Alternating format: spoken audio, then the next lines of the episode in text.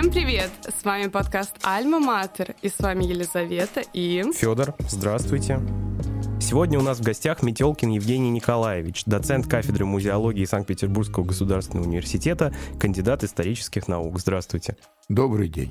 Мы хотели начать со сферы ваших научных интересов. Ну, вот э, я и интересуюсь, и занимаюсь уже на протяжении многих лет. Я 50 лет преподаю в высшей школе, но я начал то, чем я занимаюсь, э, заниматься, по сути дела, с детства.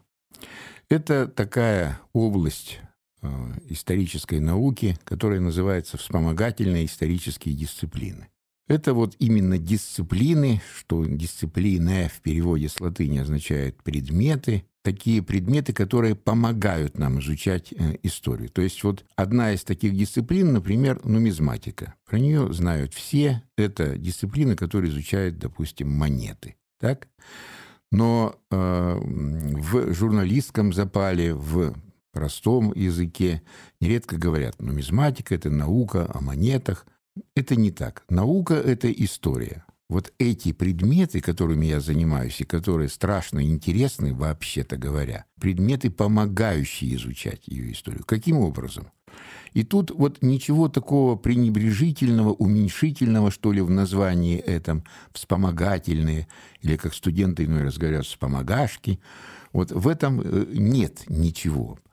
Потому что, вот, допустим, в немецком языке, где все точно подписано и указано, эти дисциплины вот так и называются. Hilfswissenschaften, то есть вспомогательные науки в скобках Grundwissenschaften, а именно в, в ос, основные, лежащие в основе, не главные, не главные, не Hauptwissenschaften, а вот те, которые лежат в фундаменте, без которых никуда.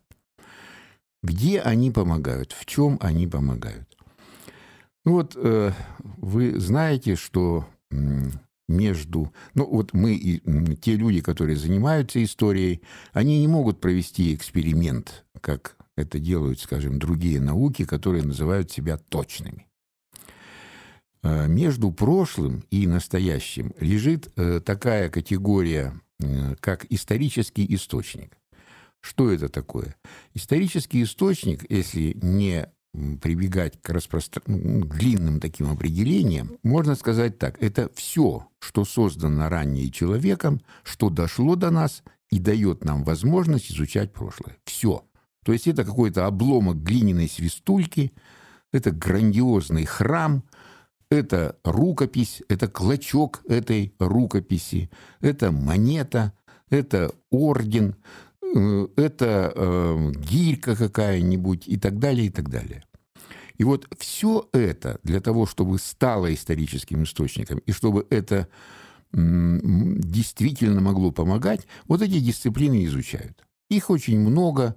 Они начали формироваться где-то в 17-18 веке и, кстати говоря, продолжают складываться и сейчас. Ну а э, если много, то э, любая наука что делает? Она их классифицирует, она их как-то разделяет для того, чтобы и изучать было проще, и, так сказать, понять, в какой сфере ее применять. И условно вот эти все вспомогательные дисциплины делят на три большие группы. Одна из них берет отдельный тип исторического источника и изучает его целостно, всесторонне. Ну, грубо говоря, выкачивает всю информацию из чего-то. Допустим, монета. Вот и нам интересно все. Какой металл, кто изображен, что на эту монету можно было купить, где она распространялась, в какое время там и так далее, и так далее. Второй тип э, – это другое. Берутся разные типы источников, но ищем что-то одно, что-то свое. Самая такая вот любимая историками дисциплина в этом плане, это палеография. Ну, палаюс древний, графу пишу по-гречески, то есть наука о древнем письме. И вот здесь э, палеографию интересует все. Не только вот само письмо, но и на чем пишут, чем пишут, как выглядели чернила, краски, как украшались рукописи или не украшались и так далее, и так далее. Ну вот, допустим, в палеографии вот все то, что она изучает, называют это э, приметы, внешние признаки. Допустим, одна из примет – это графика букв. Вот как писалась та или иная буква в разное время нашей истории. И вот здесь палеография будет искать способ написания этой буквы везде. На бумаге, на камне, на э, металле, допустим, надпись там на кинжале, на монете, на той же и так далее. Ну и, наконец, третья группа э, – это такие вспомогательные дисциплины, которые э, вот дают справочный материал, и без него, как говорится, тоже никуда. Ну, например, историческая хронология. То есть вот хронология историческая – это часть науки о времени, потому что есть математическая хронология, астрономическая. Здесь понятно, как измеряли время, э, какие существовали календари, какие системы времяисчисления в разное время у разных народов. И вот не понимая этого, не э, умея переводить с того стиля на наш э, нынешний стиль приемлемый у нас – мы никогда и не поймем, о чем идет речь. О зиме, о лете, в конце концов, или о чем-то еще.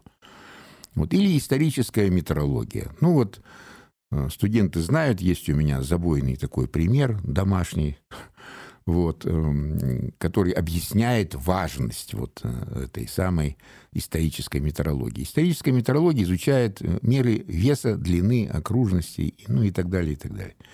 И вот когда студенты говорят, там, сто пудов приду, Многие даже не э, очень... Э, ну вот я спрашиваю, пуд это сколько? И я не всегда слышу, что пуд это 16 килограмм. Говорят иной раз какие-то десятичные меры, так сказать, удобные им. 100 или там еще что-нибудь в этом роде, там и так далее. Вот примерно вот чем я э, занимаюсь.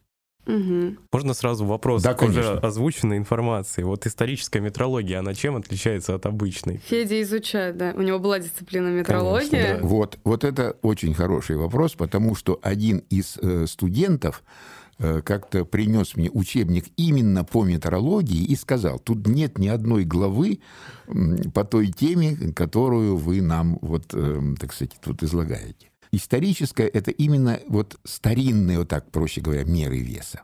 Да?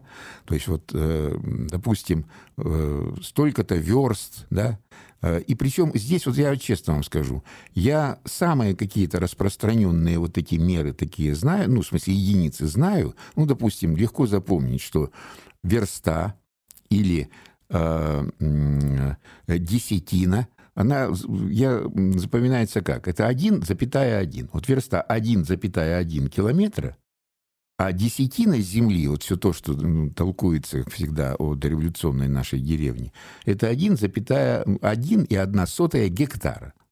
Вот. А все остальное, для этого на, надо смотреть в таблицы. Потому что, ну, сами понимаете, что-то, чем-то мы пользуемся все время. Мы же вот логарифмические таблицы не, не учим наизусть. Вот поэтому это вот всегда выглядит вот так. Да. А есть какие-то, может быть, необычные примеры таких э, измерений? Есть. Ну вот у нас было одно время такое нечитающее поколение среди молодежи. Но даже это нечитающее поколение, оно проходило произведение Тургенева «Муму». И вот я всегда им цитирую из этого произведения о том, что Герасим – мужчина 12 вершков роста. Никто не знает, сколько вершок. Вот, э, но все знают, что Герасим был высокий. Э, самое распространенное, когда смотрят в таблицу, вершок 4,5. То есть получается, что 12 вершков, это, ну, сами понимаете, совсем-совсем, так сказать, там, а, ну, нет, 54 сантиметра, что ли. Вот, мало, не, может, не могло такое быть. Самый распространенный ответ на этот счет такой, что тогда цена деления была другая. То есть вершок, наверное, был побольше. Нет. Ну, скажем, наводящий вопрос такой. Вот. Мы же не говорим революция 1905 года. Мы говорим революция пятого года и понимаем, о чем идет речь. Вот. Ну, а потом, в конце концов, я все-таки объясняю, что так до революции э, измеряли людей и лошадей. А именно, считалось и считается, и правильно, что в каждом человеке, в каждой лошади есть два аршина роста. Два аршина – это метр сорок два. И поэтому не говорили два аршина 12 вершков, а говорили просто 12. И вот если два аршина 12 вершков, то, извините, Герасим был метр девяносто пять, девяносто шесть. Ну да, не С константой. 54 сантиметра. Это и по нашим понятиям мужчина был высокий. Ну, вот такой, например, пример. Хотела спросить как раз про музеологию. Какое имеет отношение вспомогательные исторические дисциплины к музеологии? Да. Ну, музеология, вот и вообще музейное дело, так скажем, да, это все-таки, ну, если так можно выразиться, более такое вещное дело. Да. Вот там, допустим, вещественный источник, это э, вот превалирует там, и там вещь, вот ее свойства, там музейный предмет, как они, как мы это называем. И вот сами посудите, ну разве можно себе представить хоть какой-нибудь самый маленький музей, в котором не были бы выставлены денежные знаки, монеты и ордена, награды? Вот. И поэтому вот у меня, допустим, э, девушки, которые учились писали диплом у меня, поэтому сейчас они там написали методичку о том, как хранить и экспонировать ордена в, в Центральном военно-морском музее. Вот. То есть это надо знать. Вот, может быть, ну, может быть, ты не будешь с этим работать, но вот отличить э, так, ценное от э, чего-то незначимого, вот, конечно, так сказать, надо уметь и понять, что там перед тобой. Потому что ведь в тот же музей придет какой-то вот мальчишка и покажет, что это. И надо уметь дать ответ, потому что нередко вот с такого пацана начинается история мировых сокровищ. Филателии, в нумизматике. И Поэтому ну, я вот считаю, что это... Ну и другие вещи, скажем, вот старая рукопись, допустим, история этого же музея, но вот написанная, так сказать, от руки с... э, И я знаю ужасающий случай, когда рукопись была прочитана таким образом. Ну вот э, до революции писали э, ну, в правилах было так, что если слово заканчивается на согласный, пишется твердый знак. Так вот, люди, которые это читали, они твердый знак везде прочитали как «ы». То есть, допустим, предмет, твердый знак, они почитали предметы и, и попытались так опубликовать. Это не, может быть, не главное, конечно. Вот я вот в этом отношении всегда, вот, вот место своих этих дисциплин, я их понимаю. Но вот мне довелось разговаривать с Львом Николаевичем Гумилевым, вот, э, он читал лекции там в Герцена, и они их записали, кстати, после этого беседовали. И он меня спросил, чем занимаетесь? Я говорю, вот вспомогательная дисциплина. А, мелочеведы. Пауза. Потом. А, впрочем, и без вас никуда. Вот. И поэтому вот Кстати, многие высказывались о нем как о таком остром человеке. Я знаю из Да. э, источников тоже, Да. что... Он производил, конечно, удивительное впечатление. У меня такое ощущение, что он не выговаривал, наверное, букв пять. Да, и вот он садился и начинал говорить, и через несколько минут ты забывал вот об этом дефекте, и вот он никак не мешал восприятию, ты просто вот Интересно его слушать было? очень, очень интересно. Вот тут, понимаете, и от папы, и от мамы достались, конечно, Понятно. гены такие мощные. Мне вот интересно, получается так, что действительно это такие, как вы сказали, грунт. То есть, э, если так о любом музее подумать, то в каждом музее именно из этого многие музеи только на этом и строятся. Ну, не обязательно. Может быть, там где-то... что- Тут тоже, понимаете, вот есть большая, конечно, трудность. Вот монеты, их трудно показывать. И вообще вот поймите, что когда ты одну монету держишь на руке и смотришь ее со всех сторон, это одно дело. Вот я, школьник у меня, значит, взял в руку там две копейки 1820 года. Я ему говорю, вот э, этой монеткой Пушкин рассчитался за то, что его перевезли через него на лодке. Он ее уронил и говорит, этой самой. Я говорю, нет, просто у него в книжке за 20 год, там, в статье расходов это записано. Когда их лежит, вот, ну, даже пусть 10, а не 60 перед тобой, это вот трудно на них смотреть и все. Вот в этом отношении вот этот выставочный зал акционерного общества «Гознак», который называет себя муз- Музей истории и денег на территории Петропавловской крепости. Ну, это, конечно, э, современное учреждение. То есть там монета, оригинал, под ней номер, ты нажимаешь кнопку, и тебе на экране она вся высвечивается. И ты уже можешь её, ну, в деталях рассмотреть. Потом то, что они вот и, ну, просто отдельный такой, как бы, э, такая, как стелла, да, и одна монета всего там представлена. Но это уже, это наши дни, это умеют, так сказать, показывать, только э, к этому и стремятся там, и все. Вот. А когда музей, допустим, ну вот была выставка, э, по-моему, сейчас еще в Дюрера в Эрмитаже. Угу, и да. там тоже есть медали и всякие вот такие вещи. Но, вот, но они где-то вот там, честно говоря, вот когда был на этой выставке, меня, конечно, для меня это многовато. Вот много всего. То есть вот надо ходить несколько раз, вот что-то посмотреть. Ну, понятно, носорог, там этот заяц, это все это, как говорится, хрестоматия и классика, но вот так. И поэтому тут вот, ну, в общем, все хорошо в меру. Вот если вы знаете, как у нас бывают люди, вот тянут одеяло на себя, вот считают свой предмет самым главным, там без него. У вас не так? У меня не так. Вот вспомогательные, так вспомогательные. Помогают, да. Вот без меня ты не обойдешься с этим вот. Еще рожу конька ростом только в три вершка, да. На спине с двумя горбами да с аршинными ушами. Вот представь его себе. 13 сантиметров и 71 э, сантиметр уха, да. Вот как понимать там еще? Ну, вот приходи ко мне, разберемся. Вот. Но, а все остальное дальше, что Ершов автор, не Ершов, это уже другие люди раз, раз будут рассуждать. Это интересно, наверное, разобрать еще остальные дисциплины. У меня тут вот указана фалеристика и филателия. Вот о них что вы можете подробнее рассказать? Да, вот, значит, обычно на дне открытых дверей вот это слово фалеристика народ не понимает. Если посмотреть в какой-нибудь словарь для помощи разгадывания кроссвордов, там будет стоять фалерист, коллекционер значков. Фалеристика – это дисциплина, которая изучает историю наградного дела по наградным знакам и по другим каким-то вещам, источникам, которые связаны с наградными знаками, с орденами, медалями. Это наградные листы, это наградная статистика там, и так далее.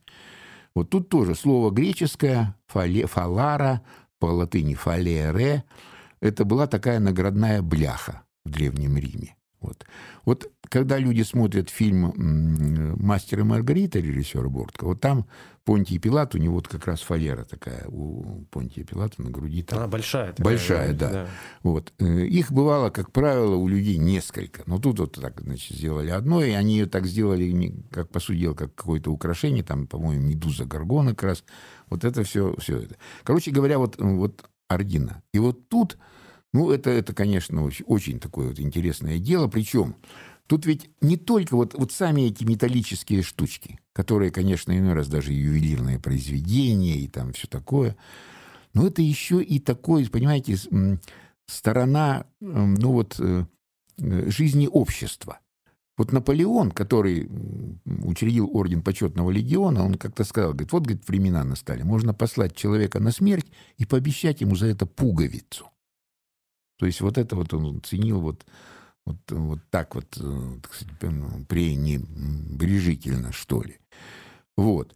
Но э, с, с другой стороны, вот, э, ну, вот мой брат, когда уезжал тут после очередной встречи со своим, так сказать, выпуском, он оставил мне толстенную книгу одного из его однокурсников, где он рассказал там про свою жизнь. Вот. И я, как человек, который занимается фалеристикой, это одна из моих любимых вспомогательных дисциплин, я просто понял, что эта книга – это просто непрерывная боль рассказа о том, что вот он получил столько медалей, так и не получил орден. И там были всякие интриги там, и так далее. Это вот просто вот чувствовалось. Он, он не хотел, но это, знаете, как ну, раз вот так вот бывает. Вот. Ну а так это, конечно, это вот история самих наград, и там всегда за этим человек, всегда за этим подвиг, дело, вот, всякие курьезы, и в то же время какие-то общие системы, что вот в мире нет ни одной справедливой наградной системы, все придумаем, все сочиним, и тут же начинаем нарушать. Вот это уж вот, вот такое. Но это надо знать. Вот, допустим, сейчас, вот недавно День Победы, там люди в орденах, там, то все. Вот тут сразу хочется сказать такую вещь, что вот когда люди рассуждают об этом и называют эти награды там, даже вот не применительно к ветеранам, а просто вот к людям награжденным, побрякушки, да, вот у меня всегда позиция такая. Вот ты заработай хоть одну. Вот хоть одну заработай, потом можешь вот так как-то об этом говорить. Вот, потому что вот действительно люди иной раз в такой чешуе наград иной раз говорили так, ну, подумаешь там, или еще там что-то в этом роде. Или какая-нибудь одна медаль за оборону Ленинграда ну, дороже там всех, или медаль там за отвагу и прочее. И за этим уже вот целая вот такая вот тоже там история, и, И вообще вот, ну, когда тоже тут понимаешь, вот, допустим, идет человек, у него эти наградные ленточки. И я вот, глядя на них, я могу сказать, где человек был и где он не был. Вот, потому что значит, с 1944 года, допустим, наши э, генералы получали ордена за выслугу лет, вплоть до ордена Ленина. И вот я вижу такой набор, когда и орден Ленина, два ордена Красного Знамени, Красной Звезды, медаль за боевые заслуги, но нет ни одной медали за оборону или за взятие, а только... То есть вот человек на фронте не был. Ну, вот, ну всем давали. А... Ну, определенному кругу лиц, да? Да, так нет, это было указано, потом в 1957 году эту практику прекратили. Вот 10 э, лет отслужил, 15, 20, 25 и так далее. Вот. Вот просто придумали медаль такую за безупречную службу, и она вот трех степеней, и это было правильно. Вот это, это фалеристика. Вот. Причем так получилось, что вот Владимир Германович Бурков, наш, э, к сожалению, сейчас покойный профессор нашего университета, вот он, по сути дела, в 70-х годах вот эту фалеристику вывел как бы из нумизматики и определил ее как самостоятельную вспомогательную историческую дисциплину. Это было уже в других странах, но вот у нас... И я как бы был даже при рождении этого. Он защищал кандидатскую диссертацию. Там при, на защите это был Борис Борисович Петровский, директор Эрмитажа. Отец так, еще... Да, да, да, тогдашний там. Филателия. Вот, филателия, да. Ну, филателия тоже слова греческие, э, искусственно придуманные, прямо так скажем. В Древней Греции таких слов не было. Если так перевести из греческого, это любовь к знакам почтовой оплаты, то есть к почтовым маркам. Вот. И здесь, э, ну, вот, э, конечно же, это воспринимается прежде всего как коллекционирование, увлечение вот этими почтовыми марками, которые сейчас, кстати говоря, ну, это отдельный разговор – по сути дела, сошло как бы вот на нет. Вот, потому что э, и почтовая марка ну, несколько изменила, может быть, свои функции, хотя она сейчас вот и издается, и великолепно выглядит, и так далее, и так далее. Вот. Но когда многие школьники это собирали, и потом взрослые там, так сказать, там люди, как вот э, занятие, которое, ну, приветствовалось, оно поощряло изучение, так сказать, помогало изучать иностранные языки, оно помогало изучать географию, историю далеких стран, в общем, расширяла такой вот кругозор и так далее. Историку чем это ценно? Историку, э, для него филателия – это не только почтовая марка, а для него весь объект, вот так это филателии называется, целая вещь. То есть конверт, марка, штемпель, как штемпель отправления, так штемпель получения, и мы понимаем, как ходило это письмо, сколько оно было в пути там и так далее. Это вот одно. И это, конечно, вот вся история почты тут перед нами. Вот мы сравним, за какое время письма ходили из одного города в другой до революции и сейчас, сделаем такой неутешительный вывод для нас. И в свое время почтовики значит, делали такое оправдание. Вот, тогда было мало грамотных людей, но тогда, простите, почту возили на лошадях, а не на самолетах, как сейчас. Но это одна сторона. История почты. Это древняя история, там, тут уж без этого, как говорится, никуда. А с другой стороны, э, марка почтовая – это форма малой графики. И, как сказал болгарский революционер Димитров, почтовая марка – визитная карточка страны. И то есть вот то, что мы видим на марках, да, это вот рассказывает нам о стране. И если мы хотим донести какие-то идеи свои, эти идеи иной раз доносились так, что друга, вот, допустим, когда в ГДР приходило письмо из ФРГ, некоторые почтовые марки, они замазывали алюминиевой краской, потому что они были нежелательны с идеологической точки зрения.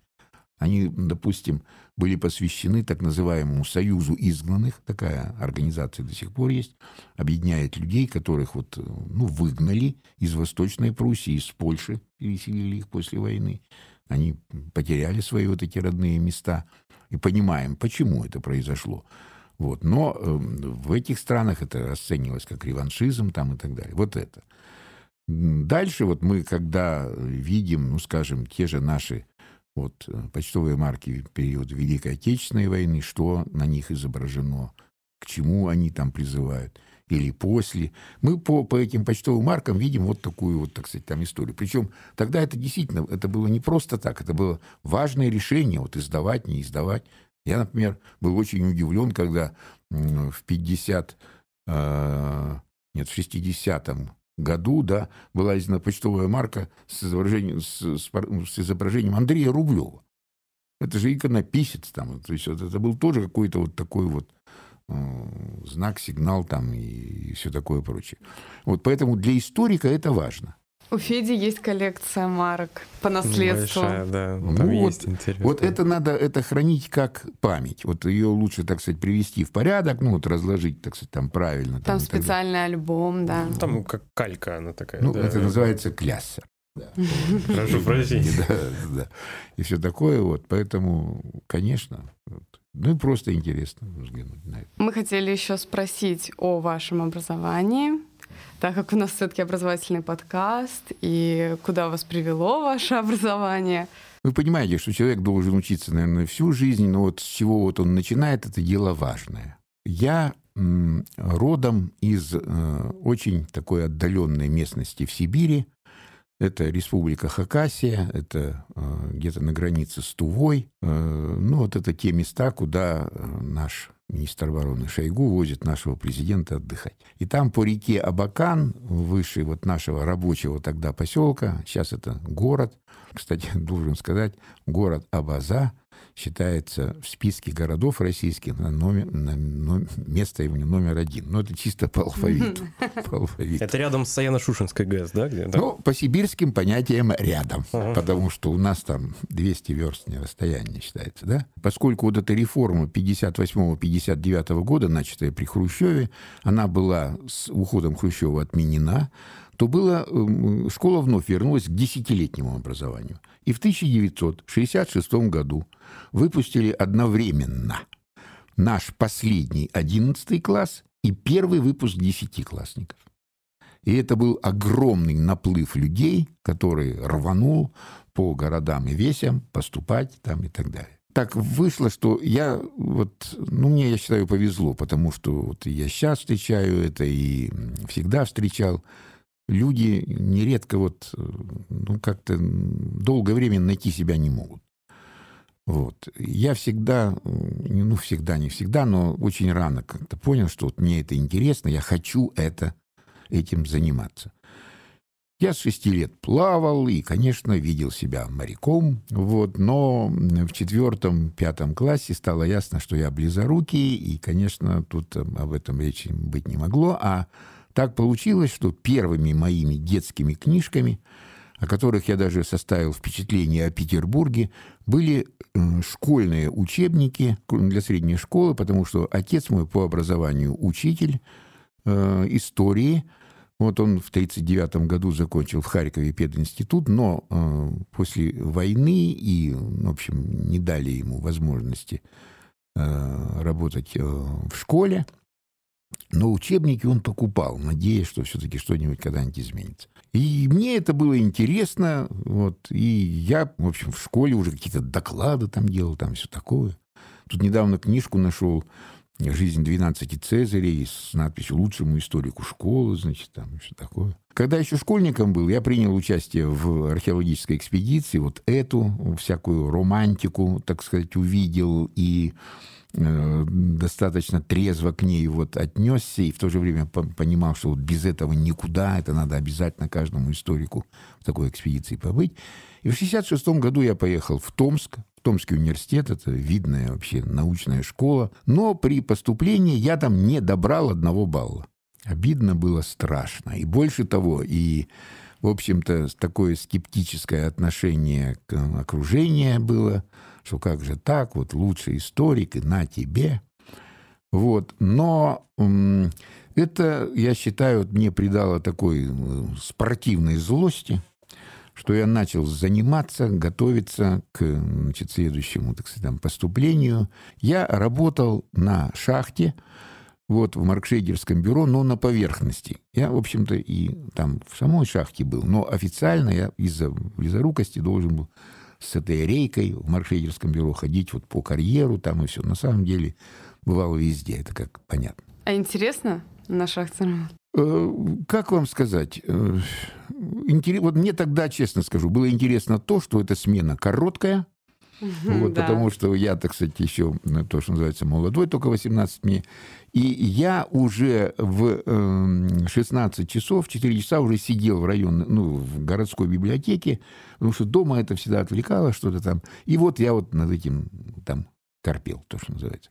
Я честно скажу, я потом, по-моему, даже на кандидатскую диссертацию такого усердия не потратил, сколько вот на это делал. И мама, учительница, и она меня начала вот обрабатывать. Да что ж ты там, Томс, да езжай в Ленинград, да это такой университет, да то, да все. И я поехал. Я до этого в Ленинграде не был даже как турист. Вот я просто вот приехал, все, конечно, был, меня этот город меня, конечно, поразил. Я умудрился сдать все экзамены на 5.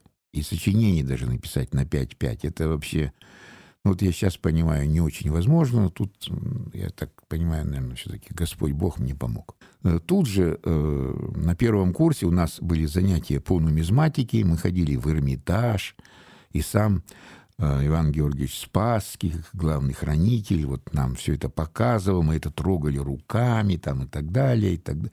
Мне это, естественно, я, я с 9 лет этими монетами, так сказать, занимался, что-то там собирал. Вот, э, интересно было. Я стал у него писать там курсовые, э, ну, на первом курсе курсовую, и потом, значит, и я вот себя уже видел, что я вот буду заниматься только вот этим. В декабре э, месяце вдруг по, по факультету прошелестел такой слух, что якобы собираются отправить группу студентов э, учиться Э, ну, тогда в Германскую Демократическую Республику, тогда было две Германии и один Западный Берлин, вот так Германия существовала, в такой форме. Вот. И мы с моим лучшим другом по университету, вот, с которым до сих пор, естественно, дружны, пошли к нашему партийному секретарю Марку Николаевичу Кузьмину расспрашивать, как обстоят дела. Он нас внимательно выслушал, ну и потом сказал, что вы изучаете английский язык, а не немецкий язык.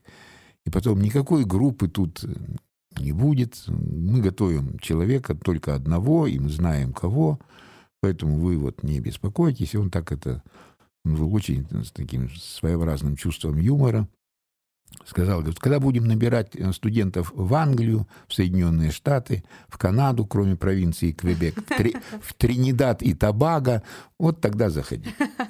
И мы вот этим Тринидадом и Тобагой друг друга подкалываем с Леней всю жизнь. Значит, и когда Лене было 50 э, лет, я ему подарил полный набор монет Тринидада и Тобаго. Ничего себе вот, которая существует там сейчас. После этого вдруг э, ко мне зашли в общежитие и сказали, что завтра надо быть у Марка Николаевича, просит тебя зайти. Ну, сами понимаете, начальство, когда вызывает, редко так бывает, что хлопнет по плечу, скажет, хороший ты парень там. Вот так держать и дальше там, и все. Либо это какая-то работа, либо где-то, может, я вроде нигде я не проштрафился. Я захожу в кабинет, э, Марк Николаевич мне говорит, «Э, здравствуй, ты э, немецкий знаешь?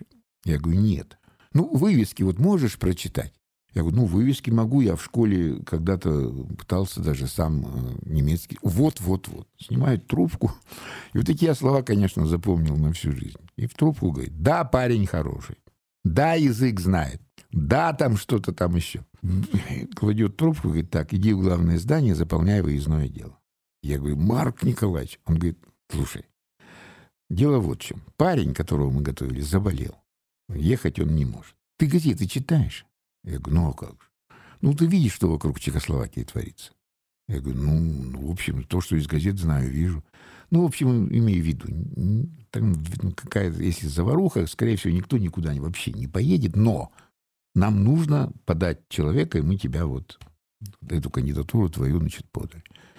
Ну, я пошел, значит, стал это все заполнять. Там было, конечно, одно такое вот препятствие, которое потом очень скептически на это дело смотрели мои товарищи. Нужно было указывать бабушек и дедушек. Бабушка и дедушка со стороны мамы, слава богу, были живы, а со стороны отца были репрессированы. Вот я это, значит, написал, там написал, что они реабилитированы, там, и все. И мне потом сказали, там, старшие парни, ну, куда ты собрался? Ну, ты, у тебя деда расстреляли как германского шпиона. Я говорю, да реабилитирую. Ну, неважно. Все-таки, а ты в Германии? Я говорю, слушайте, ребята, все-таки мне было уже 20 лет, я был, так сказать, постарше, и все-таки год работы на той же шахте, какой-то жизненный опыт, то, естественно, дал мне. Я сказал, что, знаете, говорю, что вот э, сами посудите, я сейчас в Эрмитаже с самим Спасским занимаюсь нумизматикой. Поэтому получится что-то, не получится с этой поездкой. Ну и вот, и только я поехал на археологическую практику, меня вернули, потом сказали, что мог бы и оставаться, потом куда-то еще, и я как-то где-то тут, тут в городе подрабатывал, это как всегда, и вижу, все уставились в газеты, и через плечо посмотрел и понял, наши танки в Праге. Ну, я понял, ничего не будет, и, и я начал учиться на втором курсе, и 15 сентября прибегают в общежитие и говорят, завтра быть в Москве. И это была вот такая группа людей, которых во второй раз отправили на полный э, срок обучения. Не в командировку, а вот отучиться с начала до конца в учебном заведении. Вот в 67 году первое, вот в 68-м вторая. Человек 70 нас там было. И я поехал вот, с таким бадажом, типа «Гутен Морген», вот, и, и, и все. Начали нас учить языку. Но я-то ладно. Но со мной в одной группе были ребята, которые 6 лет в школе немецкий и 3 и 2 года в институтах. Вот. Потом уже, когда я, так сказать, стал разговаривать по-немецки, преподавательница сказала, что у вас в Советском Союзе правильная методика. Вас хорошо учат языку. У вас не хватает одного – общения с носителем языка. Я не мог ей тогда сказать, что ну, не приветствуется у нас общение с носителями языка, особенно из капиталистических стран. Вот, поэтому дело вот такое. И вот я год должен был там, так сказать, учиться, но через полгода меня вызвали в деканат и сказали, так, все, мы считаем, ты готов, вот давай в Берлин, на Истфак, в добрый путь. Я что-то начал, ничего, ничего, ничего, вперед. Вот. А занятия, значит, с 7 утра пара до 17. И вот тут я серьезно думал, что голова у меня там закипит. Но, тем не менее, это все это преодолел. И, честно скажу, занятий там и предметов меньше, так сказать, и учиться, вот, то есть только язык, знаешь, легче, безусловно. И вот так я, этот берлинский значит, диплом, я его и защитил там, мне присвоили ученую степень, дипломированный историк она называется. Это примерно как наш магистр. Но вот сейчас, с высоты лет своих, я понимаю, что вот если бы сейчас я бы выбирал что-то, и, допустим, занимался бы я историей Германии, надо было три года проучиться здесь, в Ленинграде, у наших профессоров.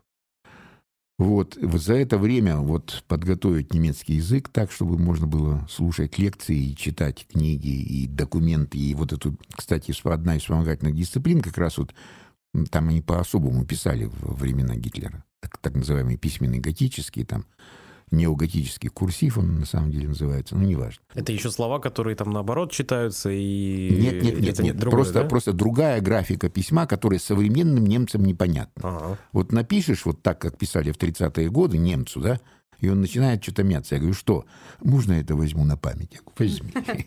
Вот. Ну, это бог с ними, да?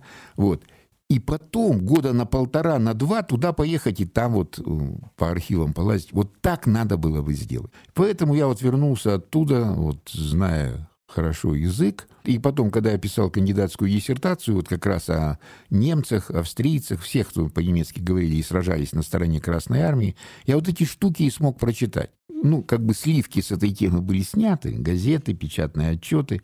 А вот эти вот рукописные материалы, вот ну, я их ну вот, но я все время вот к этим вспомогательным дисциплинам, и там я этим что-то занимался, там и все. Ну и в конце концов, вот тут, тут тоже вот совет такой людям. Вот если есть что-то в душе вот такое, к чему стремишься и что любишь, занимайся этим до упора. Рано или поздно судьба тебя на это выведет. Вот и так получилось, что как раз вот когда я долгое время работал в педагогическом институте, там это преподавал, но потом перешел, вот, э, как тогда говорили, в большой университет, в СПВГУ. Но вначале я там преподавал всеобщую историю на разных факультетах. Экономическом факультете социологии. И когда стали образовывать, э, в 2004 году образовалась кафедра музеологии, вот декан э, вспомнил, что я умею и это, и сказал, что перейдешь и будешь это. Я говорю, да мечтаю об этом. И вот я вот с этого времени вот занимаюсь этим, можно сказать, вот так э, профессионально. Я еще хотела спросить по поводу учебы в ГДР. А как вообще были дела с друзьями? Социализация, вот это вливание в общество. Как вы себя чувствовали? Что... Я жил в общежитии для иностранцев. Это вот район Берлина Кёпеник. Это в этом районе у Штирлица жили радисты. Там их разбомбили. Кстати говоря, мне довелось там встречаться с Юлианом Семеновым, даже ему переводить немножко. И он меня э, в телевизионный фильм «Противостояние» ставил даже и фамилию мою вот за это. Но это отдельный разговор как-нибудь. Оно было более такое комфортное и, так сказать, вот, вот такое. Надо было бы, конечно, попроситься к немцам. Вот, но Понимаете, э, вот нас языку не учили, как, допустим, учат разведчиков, чтобы он там выглядел как немецкий настоящий, ну, в смысле, чтобы без акцента там и все такое. Нас не учили языку как филологов. Нас учили с практической целью – понимать, писать, разговаривать и учиться. Но, общаясь вот в этой среде, друзья были такие, значит, швед здоровенный такой, э, финский гражданин, датчанин, из Ливана парень, вот наша такая компания, и значит, датский там коммунист. Вот, и э, в группе, вот, вот в группе в этой, в немецкой, там каких-то вот таких особых дружеских отношений все-таки, так сказать, не сложилось. Немцы вот очень индивидуалисты такие были, все. А вот там в общежитии, да. Но э, там к концу там пребывания, ну, значит, поскольку мне нужно было для диплома, там мне поменяли кардинально тему, нужно было заниматься внешней политикой ГДР, а не национал-социализмом, чем я там занимался сначала. Вот, э, нужен был шведский и датский язык. И, ну, зная, я там аспирантский экзамен по английскому сдал, и немецкий зная, вот, э, вот шведский и датский, их для того, чтобы читать, это примерно как вот, зная русский на украинском будешь разбираться. Но они, чтобы меня тренировать, значит, швед говорил по-шведски, датчанин говорил по-датски, меня выдавали за норвежского друга, значит, я там ее что-нибудь вставлял там такое. Вот. А, э, ну, а по-немецки уже говорил так, что э, меня, в общем, за русского меня не считали там. Ну, то есть вот этот славянский акцент, как-то у меня он, видимо, ушел. Быстро Но все равно, да? Это, понимаете, в чем дело? Тут волей-неволей. Потому что когда вот ты вот... Но это, это, честно говоря, это трудно. Вот там в, в самом главном здании университета, там был э, э, ну, филологический факультет, и там были книги в свободном таком доступе. И вот наступал иной раз такой момент, что вот, ну, у меня уж все, просто все настолько... Вот я понимал, что я уставал, и все я шел туда в библиотеку, брал Паустовского, любую страницу угу. открывал, и вот сидел и читал где-нибудь там час, и вот, вот так вот то, что называется, вот так вот э, отдыхал. Ну, а так, конечно, у нас э, очень было э, такое ну, дружное вот это наше общежитие, нас было не так много, мы все дни рождения там друг у друга отмечали там, Потом вот этот у нас э, датчанин, который отвечал за культуру, он был очень такой пробивной, он работал на радио ГДР. Тогда ГДР никто не признавал. Была так называемая доктрина Хальштейна. Хальштейн, э, госсекретарь ФРГ. Он заявил так, вот вы признаете ГДР, мы вам помощи не оказываем. Ну, другим странам. Африканским, там, азиатским. Вот, поэтому вот это, вот, и он был диктором на датском языке э, от радио ГДР. Он, он за, за одно выступление получал денег больше, чем мы стипендию за месяц. Но и он, он был в возрасте, ну, для студента, ему было там 30 э, с чем-то коммунист, и он очень был такой пробивной. Вот, допустим, тогда был э, вот, такой актер, он и сейчас живой, он серб, Гойко Митич. Вот. вот все индийские фильмы, он там вот везде там фигурирует. Вот он добился того, что он приехал к нам со своими ребятами, с каскадерами, там выступил, это, конечно, было, так сказать, там я дома, когда рассказывал, там народ просто, так сказать, млел, не, не верил, что такое вообще может быть. И каскадеры такие, ну вот стоит, ну мы уже просто общаемся так вот, так тоже на ходу, и девчоночка наша одна подходит к нему и говорит, а как вы это делаете, вот, вот все эти трюки там, он стоит, говорит, ну примерно вот так, и вот прям с места делает сальто назад в прыжке, и становится, и чуть ли не со стаканом пива, так сказать, в руке. Говорит, вот так как-то. Там все, вопросов больше, так сказать, не было. Вот и э, волейбол там какие-то... И еще вот этот район э, Берлина, Кёпеник, он по курортному своему значению после Балтийского моря на втором месте. очень зеленый, и там полно мюггельзе, там, в общем, воды и все такое. Ну и вот, вот такое.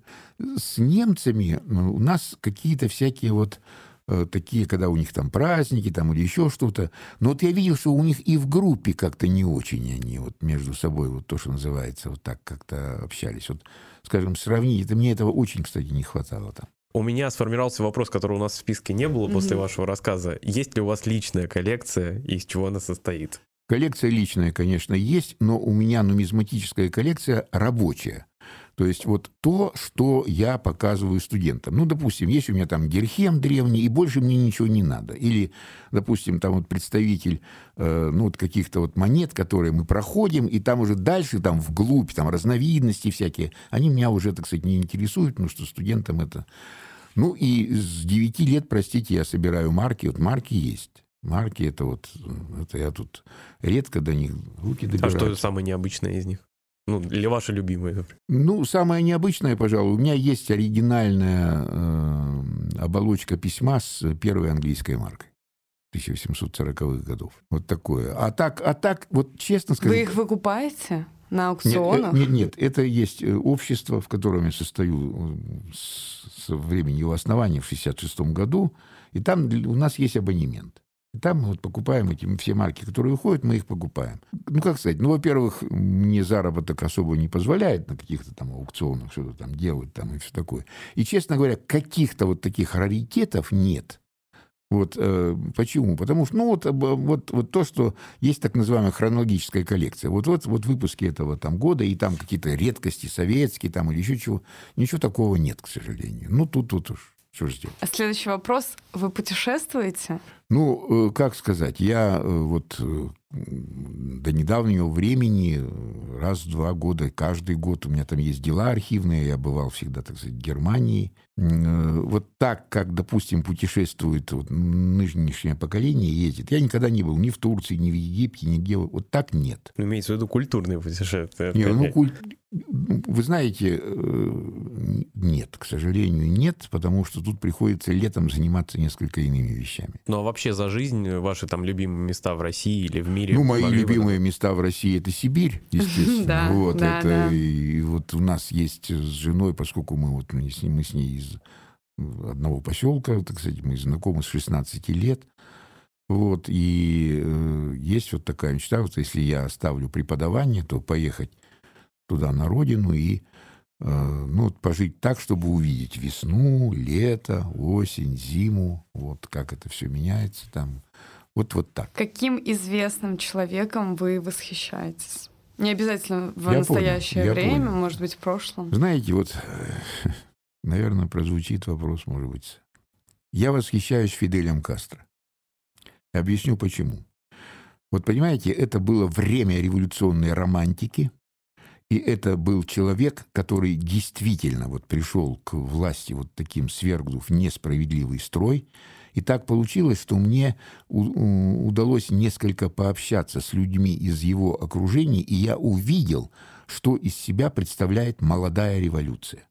Угу. Когда министр сахарной промышленности, ну для Кубы это человек номер один, вот, э, мог э, при мне чуть ли не повздорить со своим земляком, такое ощущение, что они сейчас подерутся, вот, приглашая ее, так сказать, там на танец во время вот одной из таких вот э, вечеринок, и вот насколько они простые, общительные были, и вот, пожалуй, это, потому что вот тогда, это, конечно, такой привет из юности, вот тогда была вот эта надежда, что действительно мир пошел по этому пути – что без, ведь нас обвиняли все, ну, только война приводит к коммунизму, там все. Нет, не было никакой войны, тут возникло вот такое, можно сказать, социалистическое государство. Вот. А так дальше я бы, конечно, назвал кого-то из людей науки, вот, наверное, так. Но вот, вот, вот то, что Блиц, есть Блиц. Вот у меня спросили, mm-hmm. я ответил. А есть такой вопрос, естественно, история не терпит сослагательного наклонения, как говорится, но верите ли вы в какую-нибудь из недоказанных теорий или недоказуемых? Там Петра подменили. Да, да, да, да. Вот вы знаете, нет. Вот в этом отношении я как-то всегда вот э, сторонник того, чтобы вот эти такие мифы, иной раз даже очень благоприятные, их, э, ну, привод... вот все-таки история строгая гуманитарная наука. Вот источники нас этому учат. Вот сейчас, вот буквально сегодня по телевидению прозвучал сюжет такой, э, сегодня какая-то определенная годовщина того, как Таня Савичева вела свой этот дневник, и там выясняется, что, конечно, все-таки не все в этой семье погибли что там, так сказать, разыскивали это. И вот девочка маленькая, которая является прав, правнучкой, по-моему, этой Тани, ну, так вот по родственной линии, ей в школе никто не верит, потому что вот осталась одна Таня. Ведь люди забывают, что это восприятие ребенка. Она, так сказать, она, конечно, она так считала и все. Но э, вот тут надо в скобках-то сказать, да, это, это трагический документ, это действительно вот, вот символ, так сказать, там эпохи там, и так далее, и так далее. Но вот когда мы с научной точки зрения рассуждаем, то тут надо вот так. И поэтому всякие мифы, допустим, что Александр Первый ушел, как Федор Кузьмич, там где-то там ходил, там и так далее, и так далее. Или там Александр, Николай Первый отравился после войны. Вот, то есть, вот в этом плане, тут, вернее, вот так, я понимаю, что есть какие-то недоказанные вещи, ну, допустим, вот про тех же инопланетян. Вот мне так не повезло в этой жизни, что я ни разу их не видел. Многие их видели, там какие-то НЛО там или еще. Я ничего. Вот я, знаете, я шаровую молнию видел в Сибири, и это я точно знаю, да. А вот этого не видел. Но это не значит, что их нет. Вот. И поэтому вот все эти Атлантиды... Ну, все равно за факты больше. Да, да, да, вот для меня это. И последний вопрос. Ваше хобби. Чем вы занимаетесь вне работы? И вне коллекционирования, И не связано, конечно. да, с работой. Ну, я читаю.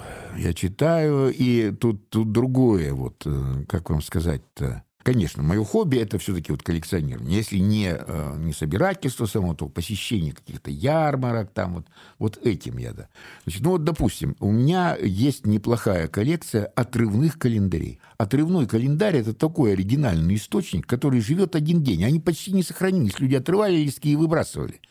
Но там такие тексты, которые вот сегодня сочинили и сегодня их подписали в печать, он вышел, а на следующий год все изменилось в нашей стране. И это уже, допустим, Михалков написал Васю «Мартышка и атомный орех». Вот сейчас она везде публикуется как «Мартышка и орех», и там слово «атомный» убрано в 49 году. Потому что басня заканчивалась такой моралью. Не так уж страшен черт, как нам его малюют.